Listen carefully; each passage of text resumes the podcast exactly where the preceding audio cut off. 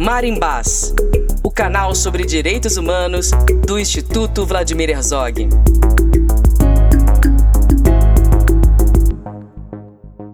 Oi, gente, sejam bem-vindas e bem-vindos ao Marimbás. Eu sou Raquel Melo e esse aqui é o canal que o Instituto Vladimir Herzog criou para contribuir com os debates sobre os direitos humanos no Brasil. Nessa segunda temporada do Marimbás, vamos apresentar as reportagens produzidas pelas e pelos jovens universitários ganhadores do 13º Prêmio Jovem Jornalista Fernando Pacheco Jordão. Desde 2009, o prêmio tem contribuído com a formação de estudantes de jornalismo que, graças às mentorias de colegas um pouquinho mais experientes, os ajudam a produzir uma reportagem desde a idealização da pauta. Fernando Pacheco Jordão, para quem não sabe, era jornalista, foi amigo de Vladimir Herzog e trabalhou em grandes veículos de comunicação e chegou até a editar o Jornal Nacional e dirigir o Globo Repórter, a TV Globo. Nesse episódio do Marimbás, vamos apresentar o trabalho de Luísa da Silva Carvalho e Leonardo Lima dos Santos, da Universidade Federal da Bahia. Eles estão entre os ganhadores do Prêmio Jovem Jornalista de 2021 com a reportagem Guerra da Água, que investiga o agronegócio e seus impactos para o meio ambiente e para as comunidades que vivem no entorno das fazendas do Cerrado Baiano. A reportagem teve orientação de Lívia e Souza Vieira e mentoria de Paulo Oliveira.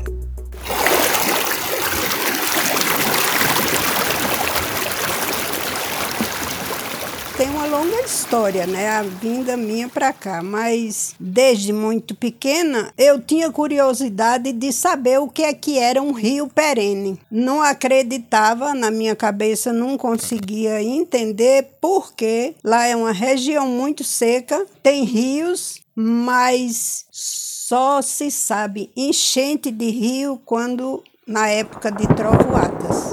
Por isso, alguém falava do Rio São Francisco e a gente entendia como uma brincadeira, uma história, uma lenda, mas acreditar mesmo não conseguia acreditar. Cecília Almeida Costa saiu de sua terra natal, Cachoeirinha, no agreste pernambucano, em 1975. Ela tinha 27 anos. Ninguém a convencia que existiam rios que não se secavam nunca. É que na cidade onde nasceu corre o rio Una, que no período de estiagem seca completamente. Ao chegar em Correntina, no oeste da Bahia, e ver água correndo durante o ano todo, ela se espantou. Fiquei muito, assim, fora, fora do chão mesmo, né? Vi tanta água.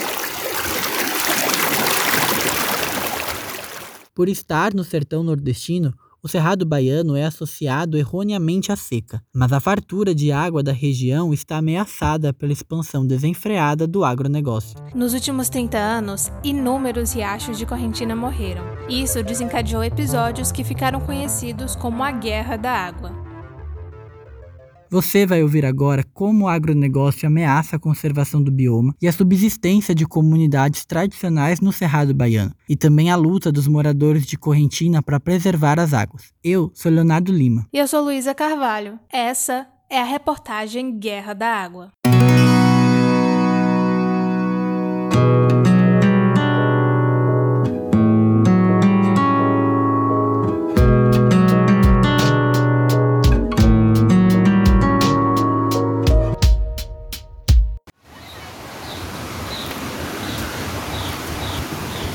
A luta dos moradores do município pela preservação das águas começou na década de 80 e culminou com as manifestações de 2017 e a destruição de pivôs de irrigação de duas grandes fazendas. O caso repercutiu nacional e internacionalmente.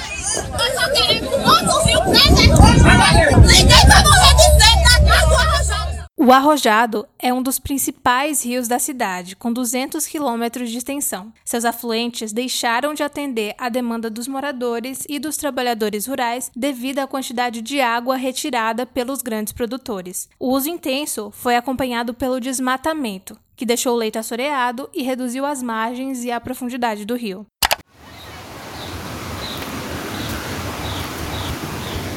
No Cerrado nasce a maioria dos rios que abastecem as principais bacias hidrográficas brasileiras.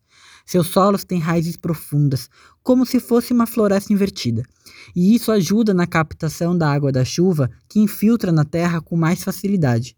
Marcos Beltrão é militante ambiental e documentarista. Seus pais são de uma comunidade de fundo e fecho de pasto, que é um grupo que cria animais soltos em áreas de uso comum, conhecidas como gerais. A importância da preservação do bioma sempre foi clara para ele. A questão do cerrado é a questão de segurança nacional. Se você tiver o cerrado preservado, as bacias hidrográficas vai garantir a água, porque não adianta a água da chuva da Amazonas chegar aqui no cerrado, bater numa lavoura de soja que está o solo impermeável, correr para o rio, evaporar e no período de seca não ter água. É isso que está acontecendo. A água da Amazonas, os rios voadores estão descarregando aqui no oeste, mas o principal é que não tem mais área de infiltração. Embaixo da cidade de Correntina fica o aquífero Urucuia, um dos maiores do Brasil. Vários rios do país dependem dele. O Urucuia abrange seis estados e 80% dele está no oeste da Bahia. Mas o agronegócio também traz sérias consequências para o aquífero e para quem depende dele. Segundo a promotora regional ambiental Luciana Cury, a ação de grandes produtores tem causado a diminuição de sua água. E isso também é agravado pelos problemas de gestão das águas. Né? Nós temos muitos problemas de gestão. A Política Nacional de Recursos Hídricos, ela tem aí a previsão de uma série de instrumentos de gestão e a nossa política estadual também. E muitos dos instrumentos de gestão na Bacia do São Francisco não foram ainda implementados. Para se ter ideia do pouco controle feito pelo Estado e pelo Poder Legislativo, Antes de 2019, as outorgas do uso de água concedidas pelo INEMA, que é o órgão do governo estadual responsável pelos recursos hídricos, sequer tinham fiscalização por hidrômetro para medir se o que estava sendo retirado era o total permitido. Quando o INEMA lançou uma portaria exigindo monitoramento, deputados estaduais da bancada do agronegócio protestaram que isso poderia ser indício de futuras cobranças para o setor.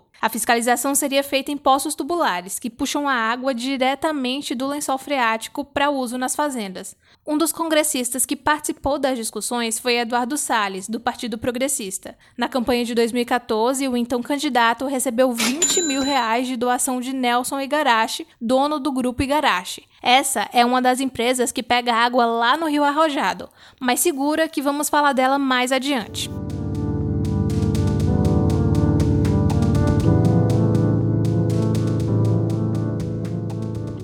1985 foi a primeira vez que eu, que eu vi um trator de esteira. Esse é Iremar Barbosa, ribeirinho morador de Correntina e professor na zona rural do município. Nós fomos levar gado para Gerais, eu e meu tio, e na ida a gente atravessou um rio. E nós íamos num cavalo grande e ribamos as capas das celas, para não molhar. Era muita água. Na volta eu vi o trator. Ele estava desmatando um baixão. 1985, 86, 87, 88, 89, 90 o rio secou. E daí para cá nunca mais correu água. Então a relação de agronegócio e seca e secagem de rio é como 2 e 2 é 4. É bem claro para as pessoas que o rio faz parte da comunidade. E se o rio seca, morre um pedaço de suas histórias. Não é questão só de que o pessoal perdeu aquele riachinho só. Ele perdeu o riachinho perdeu o modo de vida, perdeu o sistema econômico, perdeu a alimentação, ele perdeu tudo. Ele é um corpo passante na comunidade. E na cara dele só tem tristeza. Quem perdeu um rio é isso. Ele nasceu e cresceu na beira do rio. E aí ele, ele, ele é um cara feliz. Ele não é nada, ele é um, ele é um, um bosta. Porque ele perdeu o, o, o jeito de vida dele. A disputa em Correntina não se resume apenas à água. A briga por terra e território. A briga por território e água por consequência. Por isso, a gente precisa falar sobre terra. E não tem como falar da exploração do cerrado sem falar sobre grilagem. Para resumir, grilagem é a ocupação irregular ou ilegal de terra pública com o objetivo de apropriação privada. Quem explica esse processo em Correntina é o advogado Maurício Correia, da Associação dos Advogados dos Trabalhadores Rurais da Bahia. A gente consegue comprovar a grilagem, tá? A gente tem é, documentalmente como afirmar que são áreas griladas. Você tem grilagens históricas ali no Uma delas é a matrícula 2280, uma, grilagem que começou ali nos anos 80 e que alcança cifras, provavelmente a estimativa de 1 milhão e 200 mil hectares de terras que teriam sido apropriadas com base nessa matriz. No fim, uma coisa está relacionada à outra. Então, se a gente tem primeiro a grilagem, depois tem o desmatamento, e aí depois você vai ter o efeito desse desmatamento nas áreas. Esse é mais ou menos o ciclo ali do que aconteceu na região, principalmente dos anos 80 para cá. Foi muito violenta a grilagem naquele período. Cecília de volta. Teve municípios aqui na região oeste que foi tomado totalmente. E Correntina, se não tivesse tido uma reação assim, da noite por dia, de algumas lideranças, moradores que levantaram a voz, Correntina estava ameaçada até a sede do município ser tomada. Isso deixou o povo um pouco com duas coisas: com medo de perder e, de certa forma, assim, um tanto quanto vigilante. E aí, com essa vinda desse que é o agronegócio, né? Era grandes empresas. A primeira coisa que foi um impacto grande que me dói na alma até hoje foram as grandes queimadas. As queimadas eram feitas com o intuito de renovar a terra e aconteceram principalmente nos locais de fundo e fecho de pasto. As pessoas que ocupam essa região do Cerrado estão lá há mais de 300 anos e desenvolveram um modo de vida bastante integrado ao bioma. Fazem o pastoreio e a criação de gado de forma coletiva, colhem e plantam frutos medicinais. Elas são importantes guardiãs do território. As comunidades de fundo de fecho de pasto, elas foram vítimas desse processo da grilagem. Por quê? Porque Aqui era um território que as pessoas não tinham e ainda não têm a visão no território de valor econômico. Ali era um território de todo mundo. A grilagem de terras, a instalação de grandes fazendas do agronegócio e a secagem do rio pelo desmatamento e pelo desvio da água são todos pontos de uma mesma questão. Isso tudo colocou as comunidades tradicionais de Correntina em risco e fez com que começasse a resistência.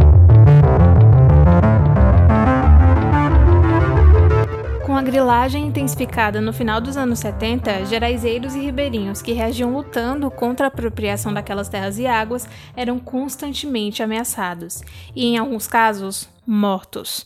Um dos episódios que retrata esses crimes foi o assassinato em 77 do advogado e militante Eugênio Lira. Ele morreu com um tiro na cabeça por denunciar grileiros. Uma investigação foi feita, mas nem o pistoleiro suspeito de ter atirado nem o mandante do assassinato foram julgados. O crime ficou impune.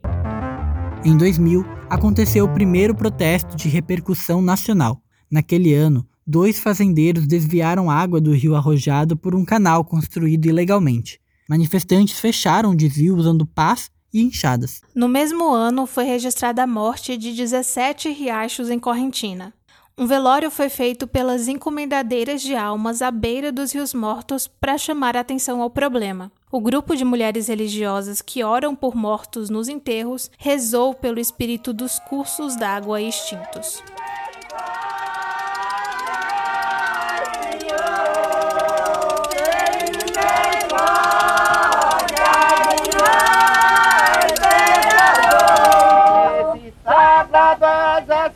O ato das rezadeiras virou um símbolo da resistência em defesa das águas. Catiúcia Beltrão é uma das encomendadeiras de Correntina e conta o que motivou suas colegas a participarem da manifestação. Por desespero, por desespero, por clamor. Se o povo não acordar com esse desmatamento, esse sofrimento todo, o povo vai passar sede e fome, é certeza. Apesar da grande proporção desse levante, ele não foi suficiente para resolver o problema. O canal ilegal ainda está parcialmente aberto 21 anos depois.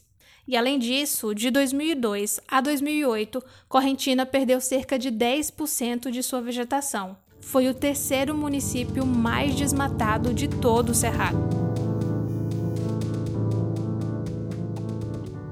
Os protestos continuaram, mas em menor escala. Um dos mais significativos ocorreu em 2009. A revolta foi causada por um projeto de desmatamento solicitado pelo grupo Misote ao Inema, que demandava uma área de 38 mil hectares entre dois rios. O outro foi em 2015. A população foi ao centro de Correntina denunciar a instalação de 10 piscinões numa fazenda chamada Sudotex. Cada um desses reservatórios tinha capacidade para reter 190 milhões de litros de água. Mas a indignação chegou ao auge dois anos depois, em 2017. Tudo começou lá em São Manuel assim. Essa é Gisele Magalhães, ribeirinha e professora em um distrito de Correntina chamado São Manuel. Em 2017, ela levou seus alunos para uma aula na beira do arrojado. E foi ali que percebeu que havia algo estranho. Aí eu chegava lá com os meninos, questão de horas, assim, eles percebiam. Professor, você viu que a água estava aqui e agora ela não está mais? E aí a gente foi né, vendo isso. Ele chegava e comentava com os pais que a água estava diminuindo. Os pais começaram a perceber, à noite a água diminuía mais. A população já percebia a mudança no rio, mas ainda não sabia o que estava acontecendo. E aí foi surgindo fotos da fazenda, foi surgindo fotos dos piscinões, foi surgindo tudo. E aí todas as comunidades se reuniram com um só objetivo, de ir até a fazenda. A fazenda em questão era Rio Claro, da empresa Lavoura e Pecuária Igarashi. Só que antes da gente seguir, precisamos explicar como funciona a irrigação por pivô central, método de várias fazendas do agronegócio. Os pivôs centrais são estruturas suspensas que irrigam a plantação em uma grande área circular ao redor de seu centro. Para se ter uma ideia, essas estruturas podem irrigar mais de 500 hectares, ou seja, 700 campos de futebol. Toda essa quantidade de água é retirada dos rios da região. Em 2015, o INEMA liberou para Igarashi uma outorga para captar 180 mil metros cúbicos de água por dia. Isso significa que um mês de retirada de água da empresa poderia abastecer a zona rural e urbana de Correntina por mais de quatro anos. Além disso, a empresa usava a mesma rede de energia das comunidades. O impacto de suas operações era tanto que, quando ligava as bombas, muitas pessoas ficavam sem luz em casa. A fazenda em si, ela mostrou pra gente que era abuso demais, sabe? Que era abuso demais. E aí o pessoal se revoltaram e começaram a botar fogo.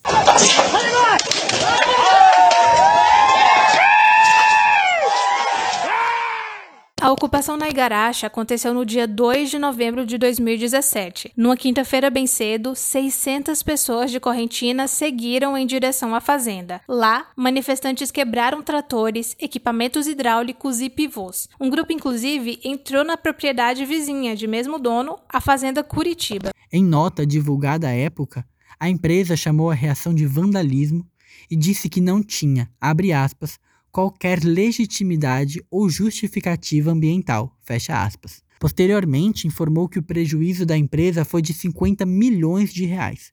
Hoje, quatro anos depois, a Igarashi se recusa a falar sobre o assunto. Nove dias depois da ocupação, em 11 de novembro de 2017, 10 mil pessoas se reuniram nas ruas de Correntina para apoiar o protesto dos ribeirinhos. Em faixas levantadas pela população estavam escritas frases como não somos terroristas, somos defensores dos nossos rios.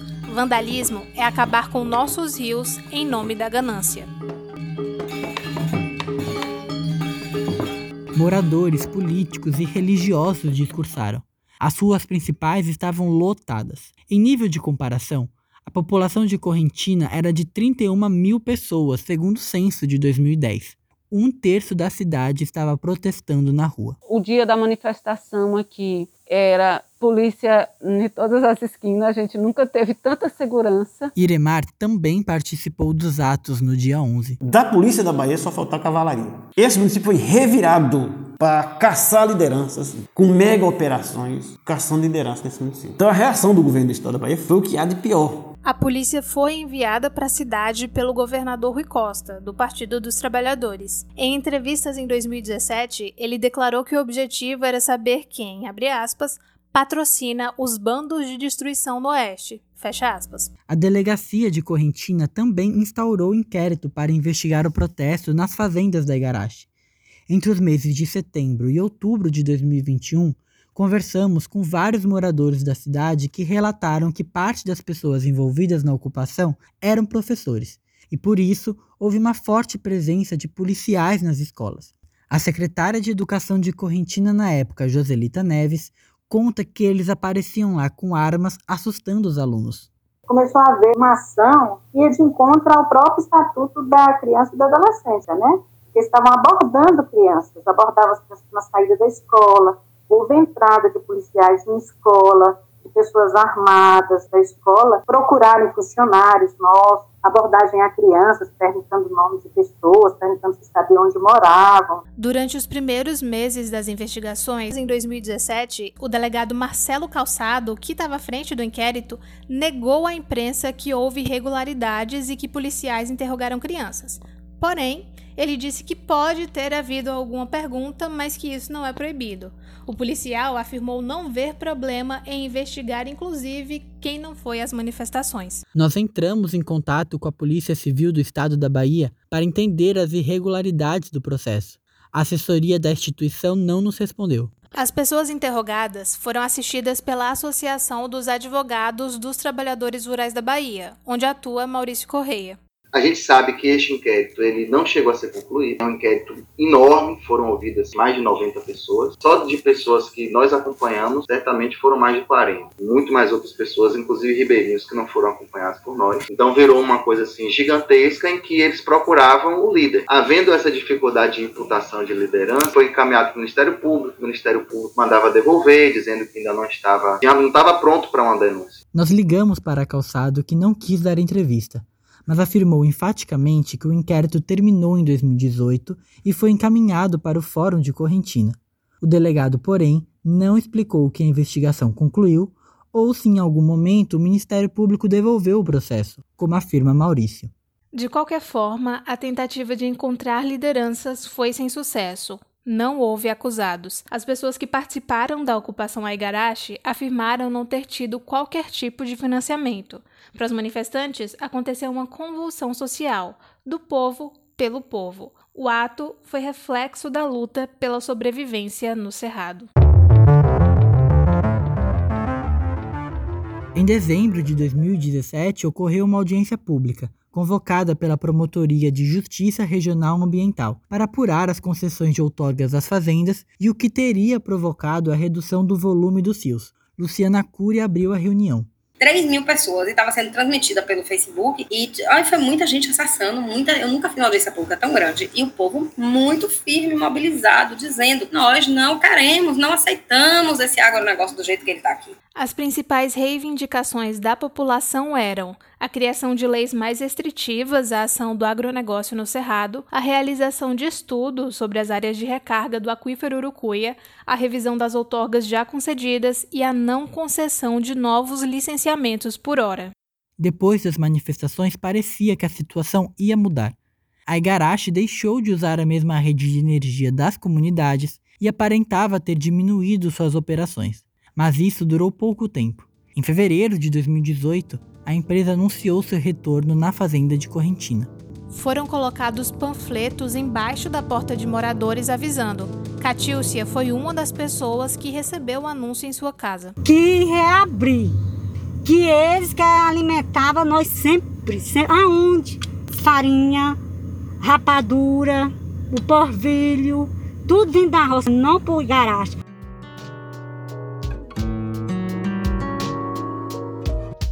Nos últimos anos, empresas do agronegócio vêm tentando se aproximar da população e amenizar a imagem negativa das grandes fazendas. Joselita, antiga secretária de Agricultura de Correntina, observou isso acontecendo nas escolas através de projetos educacionais. De acordo com ela, empresas têm contratado pedagogos para mostrar um outro lado do agronegócio. Estão entrando mesmo na, é, no processo de formação do povo, né? Para passar essa ideia de que o agronegócio é bom, de que o agronegócio traz resultados. A gente percebe muito forte. Houve uma organização maior deles enquanto donos. Mas na prática, não houve mudança substancial e os povos tradicionais continuam organizados e lutando.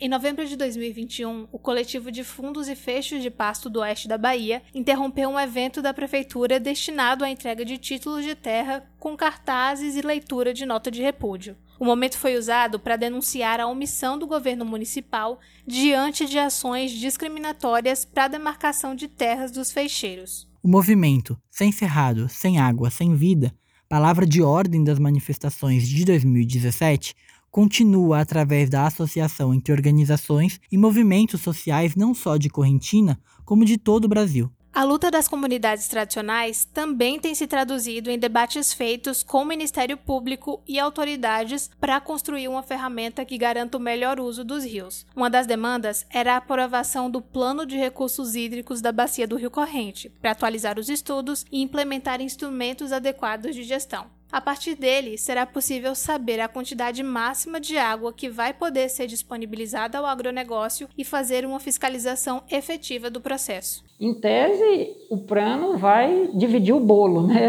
É, a ideia é essa: é, é o Estado fazer a gestão do bem público que é a água. Mas sem, sem plano ou com plano, o modelo que está imposto não vai querer perder poder. O comitê do Plano da Bacia, do qual Marcos Beltrão faz parte, deliberou há seis anos que o INEMA só deveria permitir novos licenciamentos após a elaboração do plano. Desde então, o órgão vem ignorando a decisão. Em 2020, o INEMA renovou a outorga da Igarashi e, sem realizar inspeção na fazenda, aumentou de 14 para 20 as horas diárias em que a captação poderia funcionar. E o Estado começou do mesmo jeito que vinha, o agronegócio pedindo água e ele dando água, como se aqui para o Estado não existe ninguém aqui, né? Que é só aqui o oeste é o vazio daqui do, da divisa com Goiás até o, a beira do São Francisco não existe ninguém, é só agronegócio, na visão do governo do Estado. E com o governo municipal não parece ser diferente. A Secretaria de Meio Ambiente e Recursos Hídricos de Correntina está distante das discussões. Em entrevista, a secretária Regina de Castro afirmou fiscalizar as empresas do agronegócio semanalmente, mas disse não possuir uma lista desses estabelecimentos no município. Em outubro de 2021, o plano da bacia do Corrente foi aprovado. Apesar das dificuldades, a expectativa é de que ele ajude na resolução do problema não dá ainda para saber qual vai ser o reflexo disso. Vamos ver ele finalizado para poder dar os próximos passos. Mas é muito importante que assim essas lutas em Correntina e essa conscientização da importância da água, elas estão em tudo. Elas têm reflexo em tudo e elas não param. Eu faço minha parte. Amanhã eu vou precisar de água. Se a gente não ficar esperto, eles vão secar. E estão secando. Para Iremar e outros moradores, o cenário atual não é dos mais positivos. A população de Correntina parece estar sempre contando a mesma história. A única certeza é de que enquanto o agronegócio continuar ocupando as terras do Cerrado Baiano sem a regularização adequada do Estado, os conflitos não terminarão. E Catiúcia e as demais encomendadeiras continuarão velando pelos rios mortos.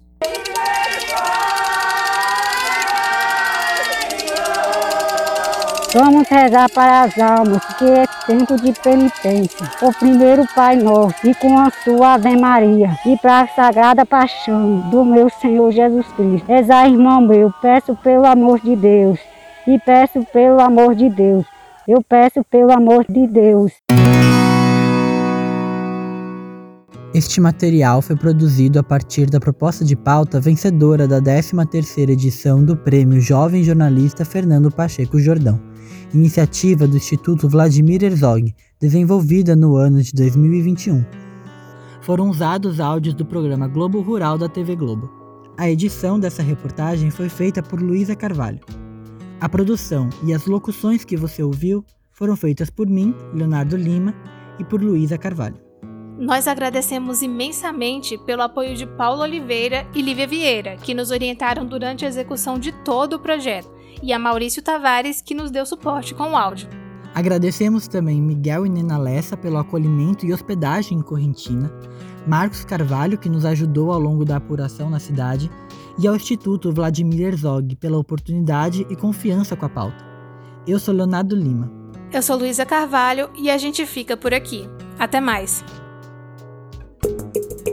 O Prêmio Jovem Jornalista 2021 contou com o apoio do Google, da Oboré Projetos Especiais, da Sociedade Brasileira de Estudos Interdisciplinares da Comunicação, o Intercom, da Associação Brasileira de Jornalismo Investigativo, a Abrage, e da Periferia em Movimento.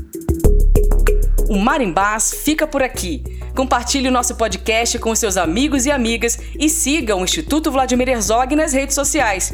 A coordenação geral dessa temporada do Marimbás é de Raquel Melo e Juliano Gale e a sonoplastia de Fábio ACM. Obrigada pela audiência. Até! Marimbás, o canal sobre direitos humanos do Instituto Vladimir Herzog.